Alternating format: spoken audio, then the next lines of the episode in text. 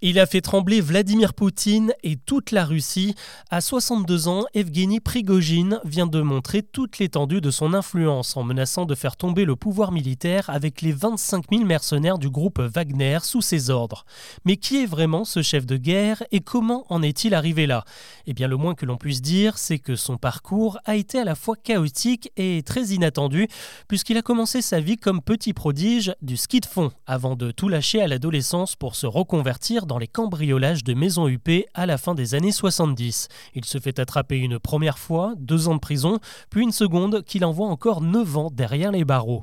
À sa libération en 90, changement de cap. Il devient vendeur de hot dog. Il commence par ouvrir une première échoppe, puis deux, puis cinq, et finalement toute une chaîne de fast-food qui lui permet de se bâtir une véritable fortune.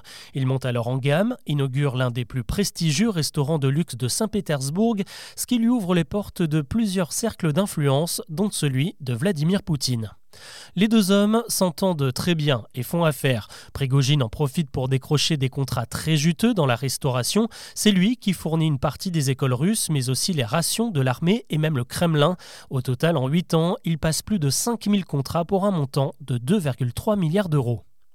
Alors que faire de tout cet argent? Il en place une partie dans un petit empire immobilier et surtout dans les médias. Il rachète et crée une dizaine de canaux d'information dont certains spécialisés dans les fake news et la manipulation de l'opinion. Son virage paramilitaire, il l'opère en 2014 lorsqu'il fonde la milice Wagner avec sa fortune personnelle.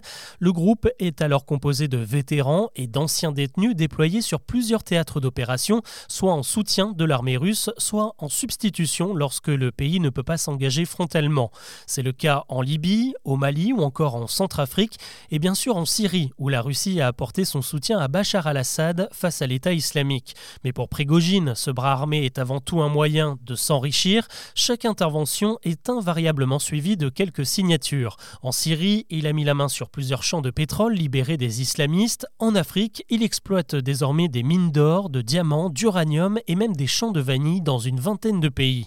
Un réseau tentaculaire qu'il gère et préserve à sa manière, et parfois avec la manière forte lorsque trois journalistes qui enquêtaient sur lui ont mystérieusement été assassinés ou lorsqu'il a estimé ne pas avoir assez de soutien de la part de l'armée russe en Ukraine, ce a donné sa rébellion express du week-end dernier. Selon une fuite massive de documents classifiés, aujourd'hui, Evgeny Prigogine, c'est près de 400 entreprises, dont certaines sociétés écrans, qui lui permettent de faire encore affaire avec l'Occident malgré les sanctions officielles. Sa fortune est estimée à 15 milliards de dollars.